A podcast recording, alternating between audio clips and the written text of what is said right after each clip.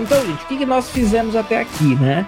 Na, na primeira, no primeiro episódio da série, nós demos ali um contexto, né? Falamos um pouquinho do porquê a filosofia importa. Mesmo que você não saiba disso, não perceba isso, mesmo que você não goste de filosofia, né? Falar, olha, já li filosofia, já tive boas aulas, mas não gosto, não gostei, não é algo para mim. Pode ser este o caso. É... Porque ela é importante para você apesar disso tudo. Né? Então, isso, esse foi o, o, o assunto central do primeiro episódio. Nos episódios 2 e 3, eu comentei, em parte, aquilo que eu abordo na, no, na primeira metade do livro, né, que é exatamente o que dá título ao livro, o que a filosofia não é. Não esgotei todos os tópicos abordados no livro, tá? Nem todos os tópicos abordados no livro foram esgotados na série, por razões óbvias, por quê? Porque na série teve coisas que não estão no livro, e no livro tem coisas que não estão na série. Uma coisa é complementar a outra, até pelos seus formatos distintos. Então, quem ainda não comprou o livro, né, aliás, e quiser comprar, um recado importante, tá, gente? É, já tivemos o lançamento no evento do professor Joel Gracioso, primeiro Congresso Filosofia e Cultura. Já tivemos o lançamento aberto no Sebo Cordélia nessa semana que passou, na quinta-feira. Aliás, foi um sucesso, assim, do meu ponto de vista, né? Eu sei, estou plenamente ciente que eu não arrasto multidões, né? Obviamente, não tinha fila de pessoas para ir lá, mas tinha um número considerável de pessoas. É, houve um bom número de vendas que permitiu ali ajudar todo mundo, né? O Antônio Delbon, que é meu amigo, dono do Sebo, a mim mesmo e etc. De maneira que sobraram muito poucos livros. Tá? Tem há aqui comigo menos de 10 livros. É, uma vez esgotados esses livros, isso quer dizer que o livro vai acabar, o livro vai sumir? Não. O livro vai ser impresso pelo SEDET.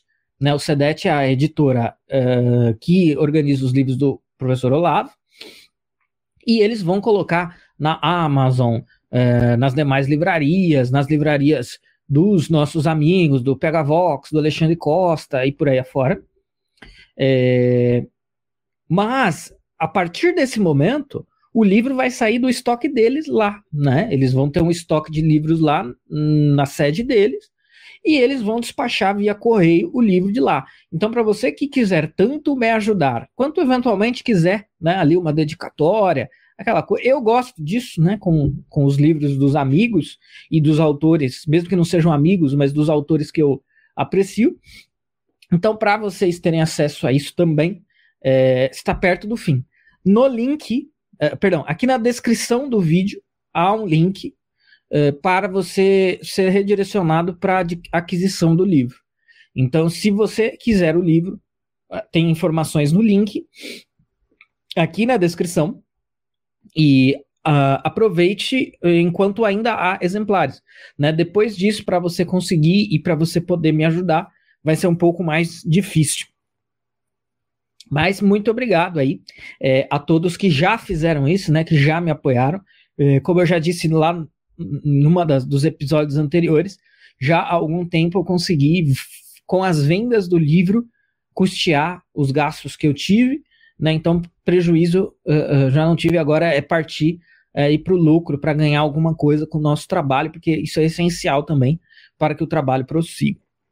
Então, nas duas últimas lives, né, nas duas últimas, nos dois últimos episódios, no 2 e no 3, eu abordei uh, algumas coisas que a filosofia não é, mas que as pessoas pensam que é uh, em casos brasileiros e em casos mais genéricos.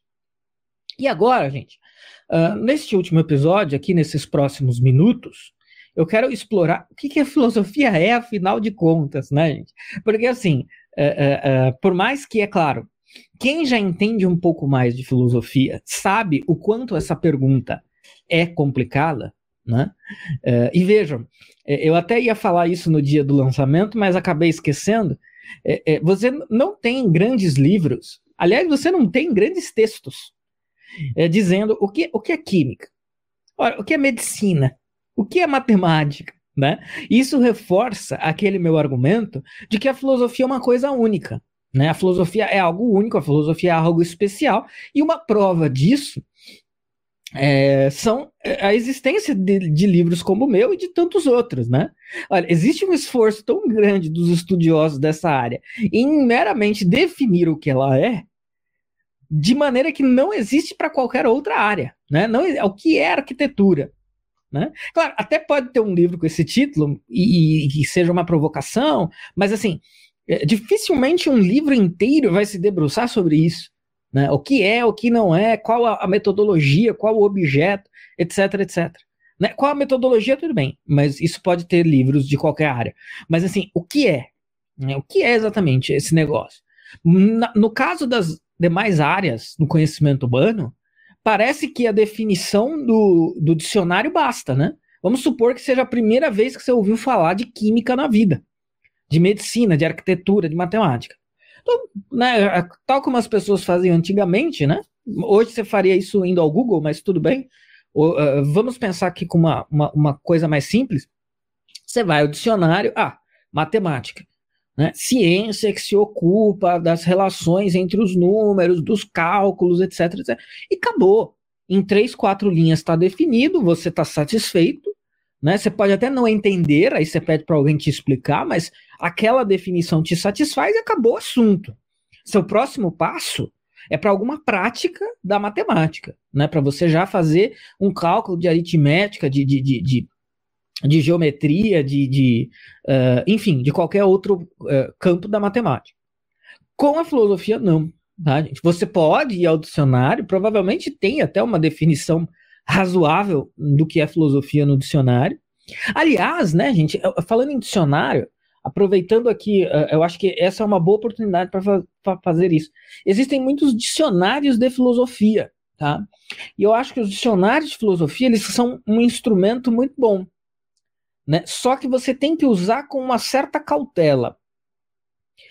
Tem que ir para um, um, bons autores, né, dos dicionários, porque pode haver uma tendência de assim, eh, de estar impregnado com os preconceitos do autor, e aí, portanto, você. Aí, porque assim, quando a gente fala do dicionário comum, né, do dicionário de língua portuguesa, você entende que ali estão as definições mais básicas, né? E vejam que nós já estamos no assunto da live de hoje, o que é filosofia. Né? Então você poderia recorrer ao dicionário para saber isso? Até pode. Você pode recorrer ao dicionário de língua portuguesa e poderia eventualmente recorrer ao dicionário de filosofia. Mas você tem que tomar um certo cuidado, né? Procure aí os dicionários já consagrados, e eu vou citar alguns agora, já que eu entrei nesse assunto, mas é, é, é tome cuidado para não sair pegando o primeiro dicionário que aparecer, porque pode haver um certo problema. E se você está estudando alguma coisa de filosofia, né, lendo algum livro, e você se deparou com algum termo com o qual você não tem intimidade, não compreendeu, eu diria que é até mais interessante você ir primeiro para o dicionário de língua portuguesa e depois para um dicionário de filosofia, qualquer que seja ele, bom ou ruim. Né? Porque de repente ali no dicionário de filosofia a coisa não vai te ajudar tanto, né? Uh, não vai assim ser tão bom para esclarecer as suas dúvidas. Mas existem bons dicionários de filosofia, né? Os clássicos, Nicola Abagliano, né? Tem um, esse pensador italiano que escreveu um dicionário de filosofia muito bom. Tem o clássico também, Ferrater Mora, né? Aí são vários volumes, são quatro, cinco volumes de um dicionário muito bom de filosofia. E há outros, né? Há outros bons, mas esses dois são dois que eu diria que são bastante de confiança na medida do possível. Um empreendimento como um dicionário filosófico, tá, gente? Sempre vai ter problema. Então, eventualmente, se na sua pesquisa, você pode encontrar alguém falando mal desses dicionários. Ah, mas esse verbete, aquele verbete. Pode ser. Eu não li todos os verbetes desses dicionários, evidentemente, esse nem é o propósito de um dicionário. Mas esses dois são bastante assim aceitos e bem, bem recomendados, né? Bem consagrados aí pela, pelo gênero. É, então, mas voltando, né, gente? O que eu estava argumentando, né, que a filosofia é algo de diferente. Filosofia é diferente das outras áreas. Então, você pode não ficar satisfeito com uma definição de dicionário você pode ter filósofos bons e verdadeiros que discordam eventualmente de uma definição específica de filosofia, e isso gera essa discussão e gera a oportunidade, né, para livros como o meu aqui, né, de discutir o que, que a filosofia é. Né? Porque, na verdade, discutir o que a filosofia não é, já é discutir o que a filosofia é. Né? Isso também é uma, é uma pegadinha, digamos. Mas, por exemplo, é, quando a, a, a gente está discutindo uh, demarcação, né? Ó, o que é ciência e o que não é ciência, né? O que é pseudociência e o que é ciência de fato. Nós já estamos fazendo filosofia também, né? Uh, e aí é aquela área hum, da filosofia que eu mencionei para vocês, que, que, que, na verdade é a, é a área que melhor uh, enquadra o meu livro, que é metafilosofia, né? Quando você faz uma filosofia da filosofia. Quando você faz filosofia da ciência, você tenta, de maneira filosófica, definir a ciência, e quando você tenta, de maneira filosófica, definir a filosofia, você está fazendo filosofia da filosofia, mas isso é uma expressão meio estranha. Então a gente, os filósofos passaram a chamar isso de metafilosofia. Tá? Então o, o livro, esses livros de introdução à filosofia, normalmente eles são livros de metafilosofia. Mas eu, eu fiquei muito preocupado, então, com os meus leitores, né? Porque eu poderia, é, haveria, haveria é, força textual para que o livro inteiro fosse constituído de explicações sobre coisas que a filosofia não é. Eu conseguiria ter escrito este livro com o mesmo tamanho que ele tem, só falando de coisas que a filosofia não é. Eu teria me prolongado em algumas, alguns dos tópicos que eu citei, talvez eu tivesse acrescentado um outro, não tão mais, os mais relevantes eu coloquei, evidentemente, mas eu poderia ter colocado uma ou outra confusão e eu poderia ter encerrado o livro dessa maneira, né? Poderia ter fechado o livro dessa forma, só pontuando aquilo que a filosofia não é. Mas eu falei, em, respeito ao leitor, né, e principalmente o leitor, assim, o leitor mais neófito, né, o leitor mais ingênuo, ingênuo no bom sentido, né, eu quero dizer ingênuo, assim, que está lendo o livro de, de mente aberta, né, querendo aprender de fato e sem contaminações prévias, é, talvez fosse bastante frustrante para esse leitor não ter também uma definição de filosofia, né, então ele está lá, bonitinho, religiosamente, lendo a primeira parte do livro, está entendendo tudo que a filosofia não é, eventualmente está até concordando, né? Tá, está considerando como coerente o que eu, estou, o que eu escrevi, mas ele poderia terminar essa leitura e falar: legal, beleza, mas que a filosofia é, afinal de contas, né? É, entendi tudo que ela não é. O livro foi muito esclarecedor nesse sentido. Mas o que, que a filosofia é então, meu filho? Fala aí para mim, né? Então eu fiz este exercício no livro. Algo que eu tentei fazer, não, eu não disse o que a filosofia é, segundo o André, eu não disse o que a filosofia é, segundo Platão, segundo Aristóteles, segundo. Eu tenho, embora, sim, eu use um autor nessa parte, que é o Eric Föglin, e eu não escolhi o Eric Föglin por razões aleatórias, eu escolhi o Eric Föglin porque é um autor que eu estudo, que eu acompanho há bastante tempo e que eu acredito tenha um, um, uma, é, uma robustez, né, um tamanho suficientemente grande e bom para me ajudar nessa tarefa. Mas eu também não estou falando o que é filosofia segundo Eric Fugg, porque essa coisa do segundo, né, segundo fulano, segundo Beltrano, ela, ela, ela isso é algo que joga água no moinho uh, do discurso relativista, né? Ah, na verdade, todo esse seu esforço aí de dizer o que a filosofia é, é uma bobagem. Por quê? Porque para Platão é uma coisa, para Aristóteles é outra, para Nietzsche é outra, e para você é outra, e paciência, né? E o que nós temos são essas definições aí individuais, e você escolhe a sua, vê qual te agrada mais, qual te satisfaz mais, sei lá o quê, e abraça e fique com ela. Só que não é isso. Né? Não é isso que a gente quer, não é isso que eu quero. Nós não somos relativistas, nós não encampamos esse discurso. Então, eventualmente, uh, nós acreditamos que, apesar desse caráter único da filosofia, existe uma definição de filosofia razoável que será aceita por todos que compartilharem dessa razoabilidade. Né? Então, todo mundo que compartilhar dessa mesma é, é, desse mesmo raciocínio honesto vai entender e vai concordar que a filosofia é por aí mesmo, né? É isso que filosofia é. É... E, e ponto, né? Então foi isso que eu quis explicitar nessa parte do livro e eu usei como suporte até para não ser pretencioso, também por esse motivo que eu vou falar agora, né? Até para não ser pretencioso demais, né? Falar, quem é você na fila do pão para definir o que a filosofia é, sem o auxílio de ninguém? E, e, na verdade, eu fiz isso também por um outro motivo ainda. Porque eu estou sendo coerente com o meu argumento, né? Se nós temos 2.500 anos de história da filosofia, é, é, ou existe realmente essa definição mais ou menos clara do que, que a filosofia é, ou talvez as pessoas que acham que a filosofia é uma bobagem estejam certas. Porque se não consegue existir, se não, não dá para haver acordo quanto a isso, nós temos mais um sinal de problema do que uma virtude, né? Eventualmente. Então, o que que acontece, né, gente? É, a filosofia, vamos lá, né? Vamos caminhar para o que eu falo mais ou menos nessa segunda parte do livro. A filosofia, ela é uma tentativa, um esforço de compreensão racional da realidade. E aí, quando eu uso esse racional, eu não estou falando no sentido do racionalismo, eu não estou falando no sentido do cientificismo, acho que isso está bastante claro, mas é, é bom reforçar. Né? Eu estou falando de racional no sentido de baseado num certo raciocínio, porque racional, na verdade, é isso, né? É aquilo que é baseado no raciocínio e não em outra coisa. E, e aí, por raciocínio, eu estou querendo dizer as regras da lógica, as regras da coerência e por aí afora. Então, e, e, nesse ponto, eu gosto de fazer, eu faço isso no livro, isso está textualmente no livro, mas eu, eu gosto de fazer aqui na exposição também, que é o seguinte: uh, é nesse sentido também que a filosofia se diferencia das ciências, e é nesse sentido também que a filosofia se aloca num ponto superior às ciências. Então vamos lá.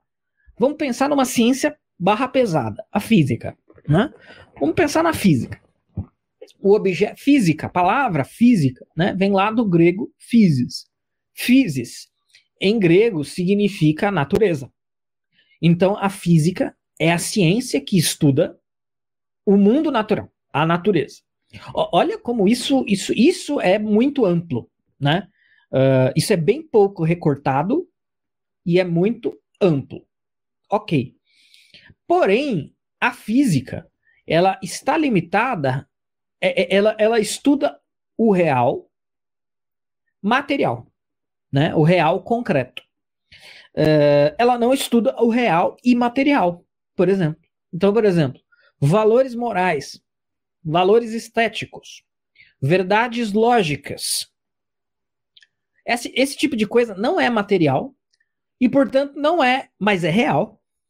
E não é objeto de estudo da física. Então, num certo sentido, a física ela é a ciência com o recorte do real mais amplo, né? É a ciência que estuda o recorte do real mais amplo. Né? Então, por exemplo, aí você vai né, separando, aí, por exemplo, a medicina, aí você recorta. Ó, a medicina ela já tem um baita recorte, porque a medicina ela estuda o real no campo do é, é, é, o que é possível fazer para ampliar a saúde humana. Então, o recorte do real na medicina é a saúde.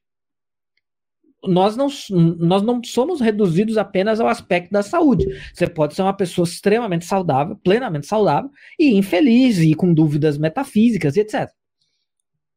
Então, as ciências individuais, elas estudam recortes da realidade, sendo a física aquela ciência com o recorte mais amplo, né?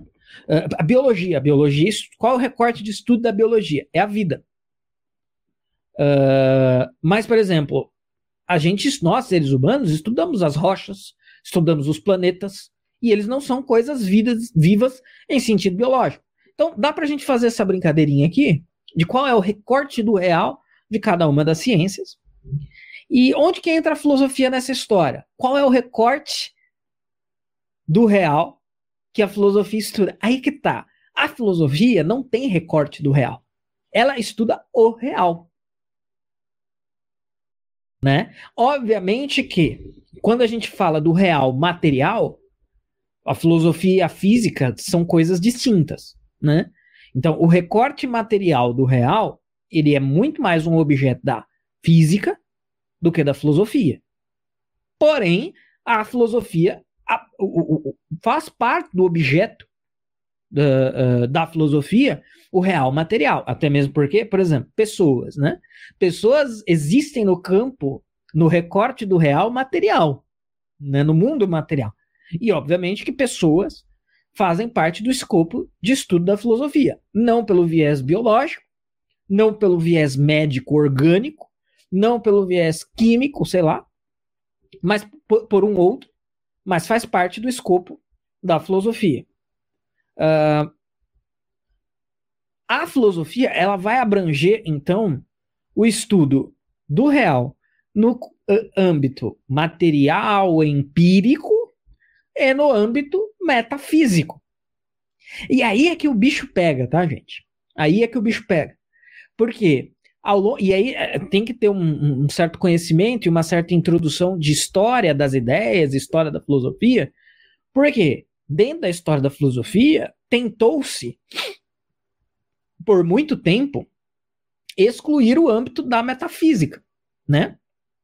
Olha, metafísica é bobagem, metafísica não existe, não é possível, metafísica é só blá blá blá, é só discurso. Mas, na verdade, uh, a metafísica, ela estuda o quê? Coisas reais e, por vezes, não materiais, não empíricas, não palpáveis. E a filosofia envolve o estudo de. Só que assim, a gente tem que tomar cuidado, é aqui um, um esclarecimento histórico, né? Quando a gente fala de metafísica, as pessoas às vezes tendem a pensar que? Ah, metafísica é metafísica clássica. O que é metafísica clássica? É a discussão sobre a existência de Deus, a existência da alma e o princípio do mundo, né? Digamos assim. É, mas metafísica não é só isso. Isso é o, o âmbito da metafísica clássica. Metafísica vai envolver o quê? Qual é a realidade das coisas? Qualquer coisa. Qual a realidade de um valor moral, por exemplo? A justiça o, que é justiça, onde existe, é uma ideia, é um universal, enfim, né? Esse tipo de discussão, ele é também uma discussão metafísica, porque, obviamente, né, é evidente que a justiça não é um objeto, né? A justiça não é algo palpável, não é algo que se possa tocar, sentir, né? Você consegue inteligir, você consegue fazer raciocínios sobre a justiça, mas você não consegue tocar, né, experienciar em laboratório a justiça. Por essa razão, a justiça, evidentemente, ela não é objeto do recorte do real de nenhuma ciência física, não, mas ela é um objeto do recorte do real da filosofia. Né? Então, eu volto lá na minha definição no princípio. Né? A filosofia é uma tentativa de esforço racional de compreensão da realidade. Quando eu digo realidade já está implícito como um todo, né? Mas como um todo. Uma definição longa seria essa. E aí que é interessante também, até eu acabei de publicar no meu site, tá, gente? Uh, no andreacibarreto.com, eu coloquei lá quatro feedbacks, né? Quatro resenhas de pessoas que já compraram o meu livro e já leram. Né? Isso é uma coisa que nunca me aconteceu, tá? Com os dois livros anteriores, talvez justamente por serem um, por serem maiores, né, e tudo mais, é, eles não eu, eu, não obtive tão rápido e na verdade eu nem tive isso, né? É, eu tive comentários, mas eu não tive pessoas que mandaram grandes análises do meu livro. Como este aqui é um livro menor e, e que portanto pode ser lido muito mais rápido, é, quatro pessoas já me mandaram ali coisas que eu considerei resenhas, né? Uma bem grande até, e outras três menores, né? Que eu chamei ali de, de feedback. E, e, e, então isso é um, um, fenômeno, é um fenômeno novo para mim.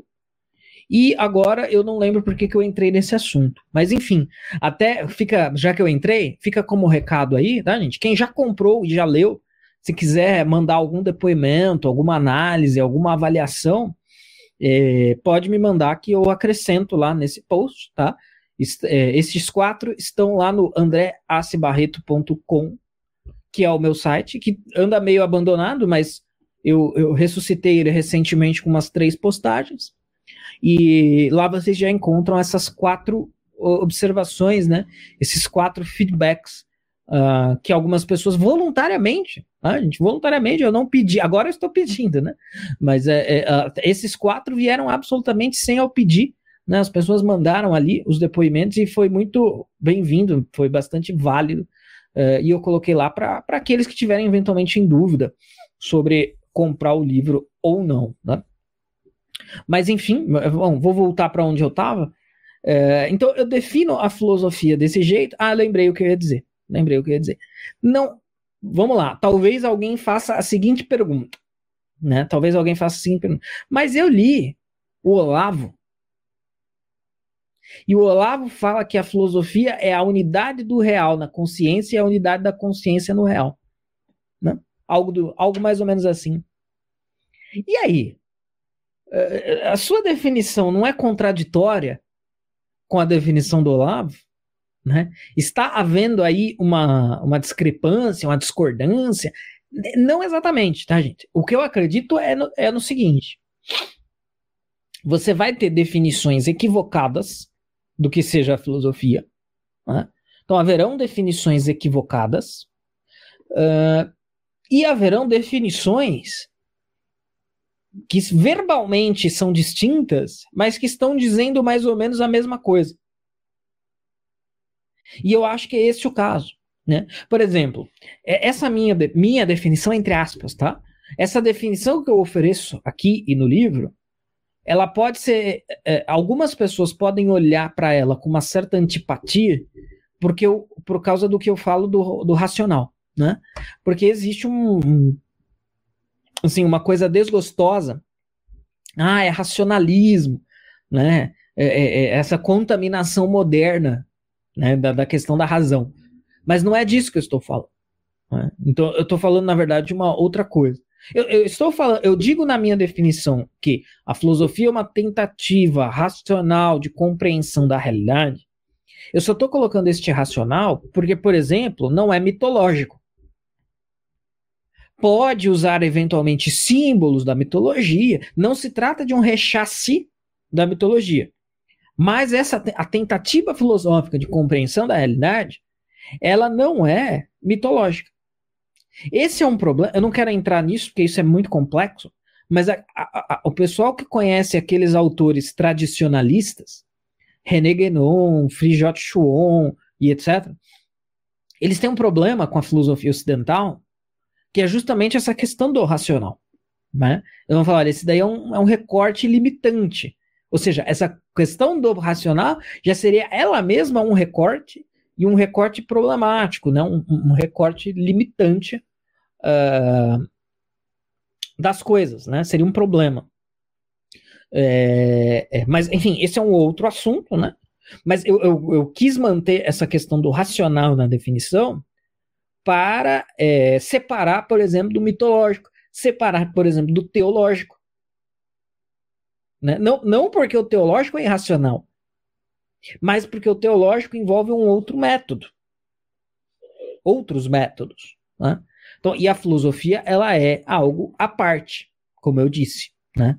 Então, um, um argumento que percorre todo o meu livro é essa natureza singular da filosofia. A filosofia é algo à parte, né, apartado uh, das demais áreas do conhecimento humano. Né?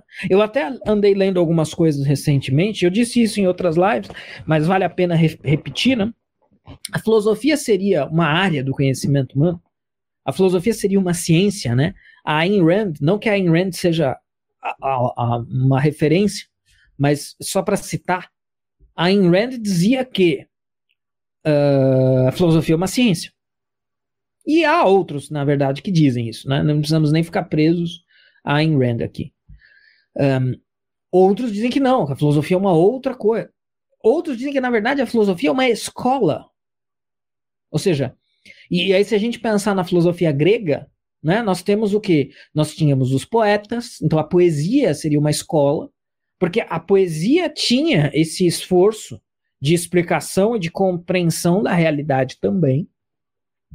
Depois nós temos a escola sofística, por exemplo, né? Se você quiser olhar dessa maneira, né? é uma maneira possível. Não, é? não, não é uma maneira canônica, mas é uma maneira possível. Você tem a escola sofística. O que é a escola sofística na antiguidade? É a tentativa de dizer, olha, essas questões cosmológicas, essas questões éticas, isso ainda é muito importante. O que importa é o discurso, o que importa é o convencimento, e eu aqui sou um professor da arte do convencimento. Eu, então eu sou um filósofo? Não, eu sou um sofista. A minha escola faz forma, faz sofistas, e a escola de Platão, por exemplo, forma filósofos. Né? E como eu cito no livro, e, e, e é, deve ser de conhecimento de alguns também, né? A gente pode pensar, o, o próprio Fögling chama a atenção para isso, né? É, a, a, filosofia se compreende por contraste. Na, na, verdade, qualquer coisa se compreende por contraste, né? Então, a filosofia, lá na sua aurora, ela está se contrastando com o quê? Ela está se contrastando com a filodoxia, Agora é aquele momento ensino médio, né? Filosofia é a junção das palavras gregas filo e sofia. Filo é amor, amizade, sofia é conhecimento, sabedoria. Então a filosofia é o amor ao conhecimento, o amor à sabedoria. O que, que é a filodoxia? Filo é a mesma coisa, é o amor, a amizade, o amor, e a doxa, né, em grego, ela é a opinião. Então, existem os amantes do saber e existem os amantes da opinião. Ah, nesse sentido que eu estava falando, né, a escola filosófica, né, a filosofia seria uma, uma, uma escola, né, ou seja, uma maneira de se estudar e de se compreender certas questões e o mundo, a realidade, etc., que busca o saber, que não se satisfaz, não se contenta, não busca a opinião. Eu, particularmente, gosto muito disso, dessa ideia né? É, é, é, se, eu, se, eu, se a gente aderir completamente a essa visão, eu acho que é muito interessante, porque é, a filosofia ela uh, busca o saber, ela não se contenta com a opinião. Né? Pa para os gregos, lá, opinião não tinha exatamente o mesmo sentido que tem para nós, né? Que opinião para nós a gente está muito preso à ideia de uma ideia subjetivista hum, radical, né? De, ah, na minha opinião é que, né? Claro, no fundo, opinião é isso mesmo, né? Mas uh, uh, para os gregos não era bem tão simples assim, não era exatamente isso. A opinião gera um grau de conhecimento, né?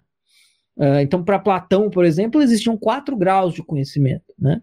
a, a crença infundada, a opinião, que é a doxa, né, que já tinha algum fundamento, uh, e aí ia subindo né, para o conhecimento matemático até chegar na ciência, que seria o conhecimento epistêmico. Né? Uh, e, e, também existem aqueles que defendem que, na verdade, o conhecimento propriamente dito é a opinião justificada, né, bem justificada, razoavelmente justificada, isso que é conhecimento. Isso é um tema de Platão, inclusive, mas, enfim, não é o nosso objeto aqui. Uh, mas essa, essa ideia, portanto, de filosofia como oposição a algo, e no caso, oposição à filodoxia, então a filosofia é uma escola que produz gente, que são os filósofos, que querem compreender a realidade e conhecê-la, né, ter sabedoria acerca dela, é uma visão possível e interessante. Tá? E, isso, e eu menciono isso ao longo do livro. Bom, gente, eu, eu vou fazer um, um. Ah, sim, uma boa coisa para se falar. Só, então vejam, não estamos encerrando, tá? Só quero fazer aqui um parênteses. Reforçando para as pessoas que estão online aí agora, uh, se você ainda não adquiriu o meu livro e quiser adquirir, diretamente comigo, o que me ajuda mais, no, na descrição aqui do vídeo tem um link que você vai ser direcionado para uma página aqui do Oliver Talk com as instruções para comprar o meu livro. Sobraram muito poucos exemplares, né? Nós fizemos uma primeira tiragem. Essa tiragem foi vendida no evento do professor Joel, foi vendida para as pessoas da internet que eu fui oferecendo, foi vendida no lançamento na última quinta-feira e me restam menos de 10 exemplares. Então, caso você queira e queira adquirir comigo e queira a minha dedicatória, a hora é agora. Depois disso, o livro estará disponível mas não diretamente comigo. Para você adquirir diretamente comigo, ter um autógrafo, etc., uma dedicatória, vai ser muito mais complicado e custoso. Né? Porque você provavelmente você vai ter que comprar, mandar entregar para mim, eu vou ter que remeter para você, vai ser um problema maior, tá? É, então, quem quiser adquirir, no, na descrição do vídeo tem um link onde você pode comprar o livro diretamente comigo. É, uma parte aqui do livro, tá? Então, assim, nós não estamos encerrando, mas nós estamos nos encaminhando para. Quem quiser fazer alguma pergunta, tá, gente? Preferencialmente sobre o tema da live, mas como eu disse no começo, né? Como essa semana, principalmente agora no fim de semana, Rússia, Putin, etc., foi um, assunto forte. Se eventualmente alguém quiser perguntar algo sobre isso, também pode. No finalzinho, antes de terminar, eu respondo. Na verdade, gente, o livro ele tem uma terceira parte, que eu até tô deixando ela um pouco de fora, porque também é um teste para eu saber quem lê o livro até o fim, né? Então existe a parte 1, existe, que é onde eu digo que a filosofia não é. Existe a parte 2, que é onde eu digo o que a filosofia é. E que foi um pouco que eu discuti aqui hoje até agora. E existe uma terceira parte, que eu nem chamo de parte 3, né? Que são os anexos, onde eu faço uma análise de dois livros. Né? Eu faço uma análise do livro que é Ideologia, da Marilena Chauí, e eu faço uma análise do livro O que é Filosofia, do Leandro Conda. É, e, obviamente, que eu analiso essas duas obras de uma perspectiva crítica, né? Uh, então, é, isso compõe aí, são pouquinhas páginas, né? É um exercício de, de, deixa eu ver aqui, vai da página 101 a página 114, num livro de bolso, então é bem curtinho mesmo. E eu coloco dois antípodas, né, deste meu livro.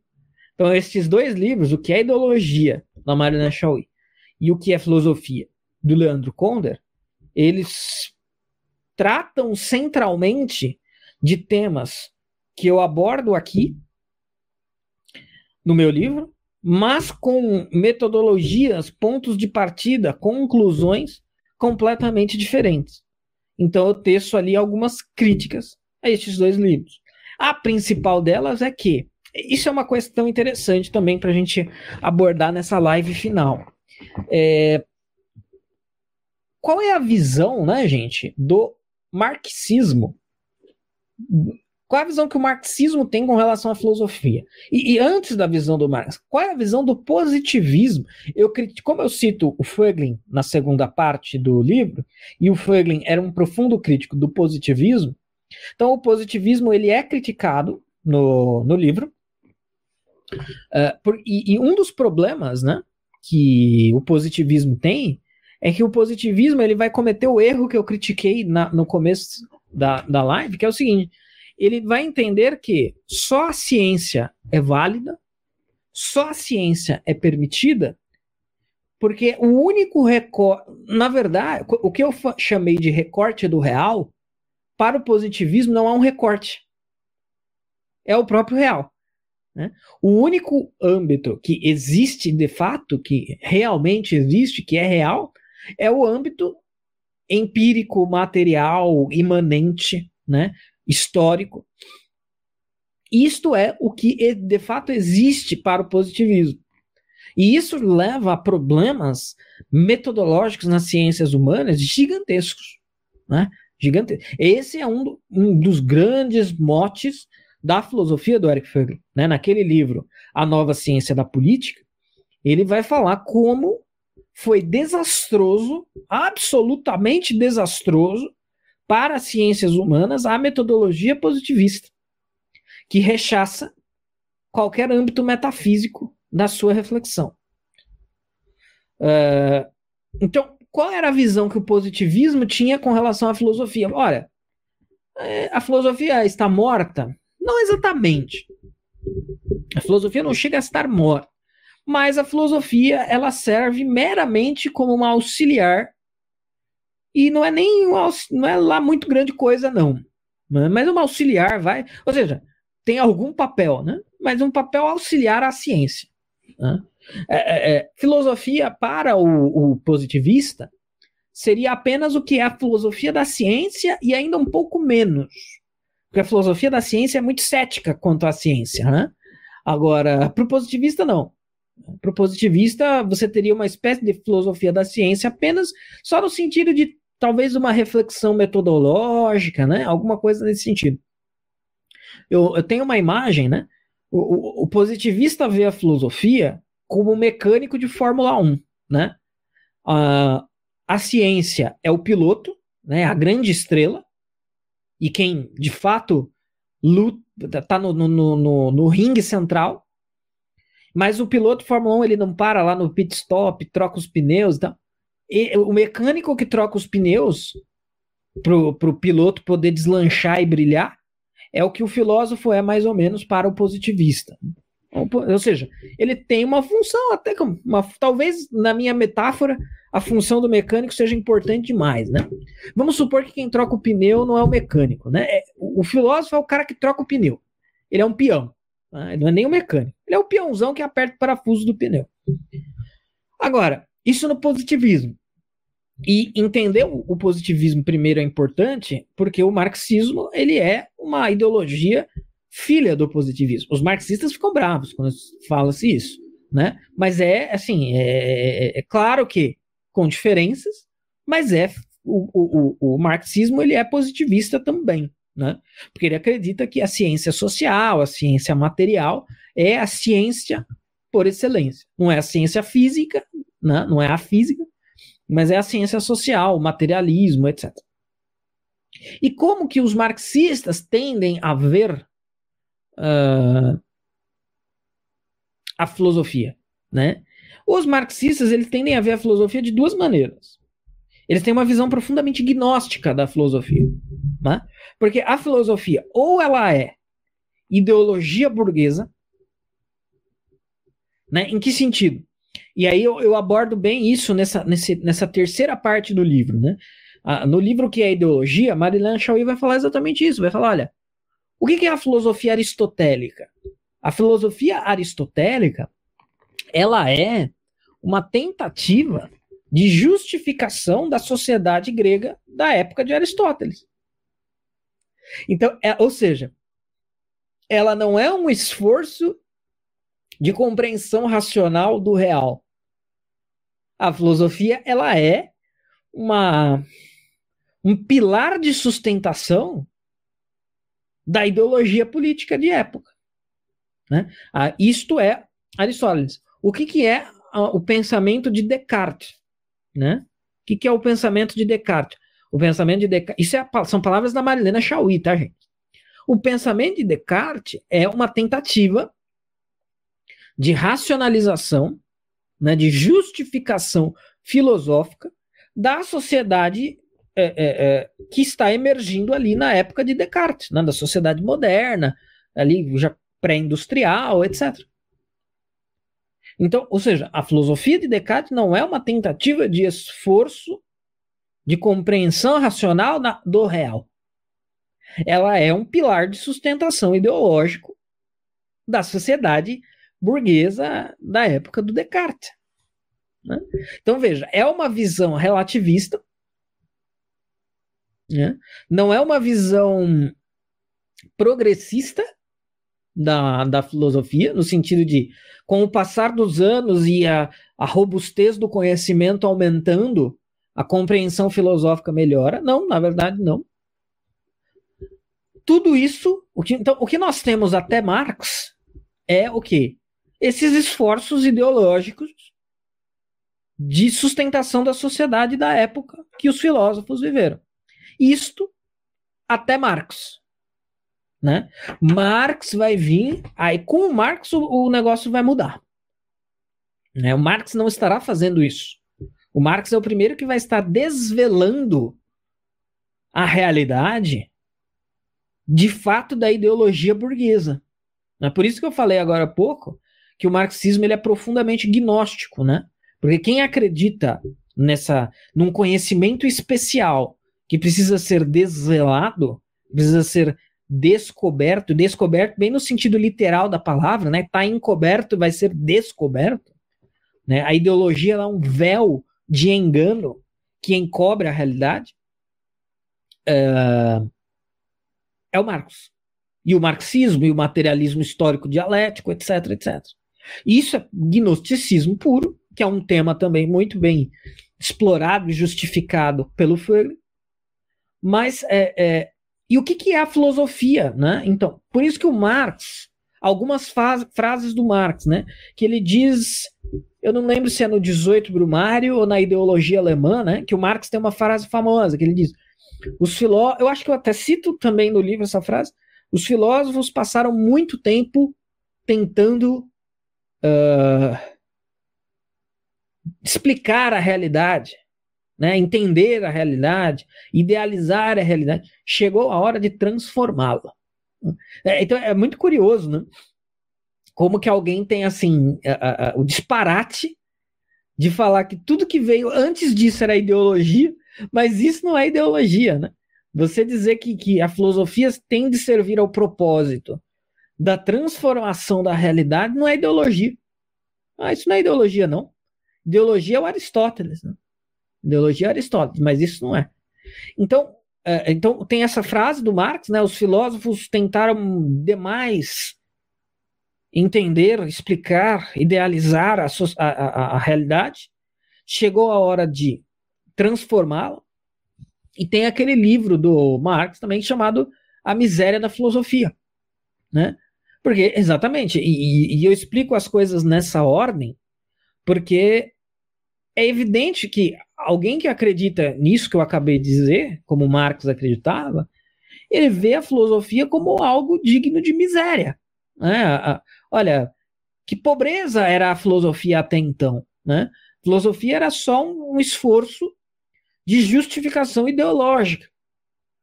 Então a filosofia era algo que era algo pobre. Filosofia no bom sentido, no verdadeiro sentido, só com Marx. Né? Só com Marx, só depois de Marx. E aí, né, talvez até agora ninguém comentou comigo esses anexos do livro. Mas é, é, é,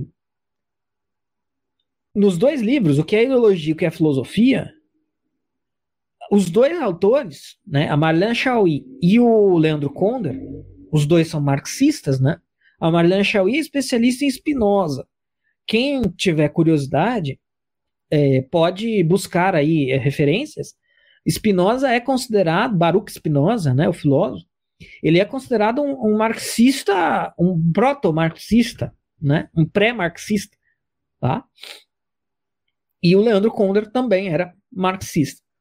Uh, e, e, e o que essas pessoas têm, o quadro que essas pessoas pintam do que é filosofia, do que seria filosofia, é um tanto quanto, assim, para mim, se filosofia fosse isso, com certeza eu não ia querer fazer filosofia.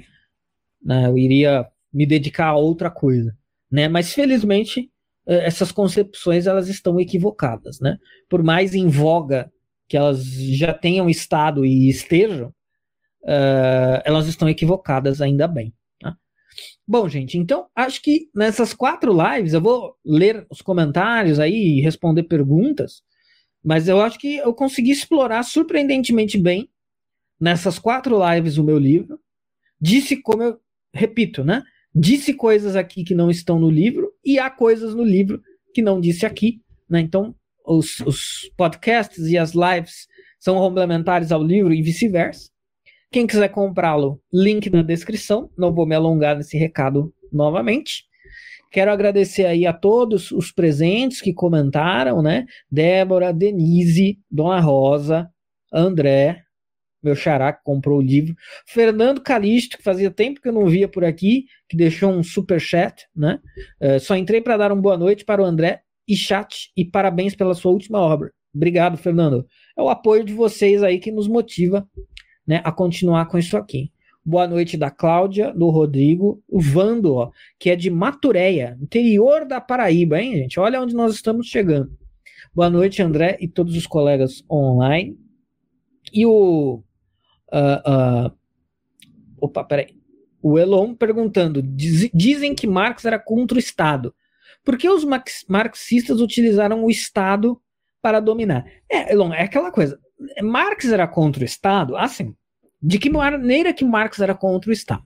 Marx dizia que quando o comunismo, veja, é o comunismo, não é o socialismo. O comunismo é, se instalasse uh, na sociedade, na realidade, o Estado se tornaria desnecessário.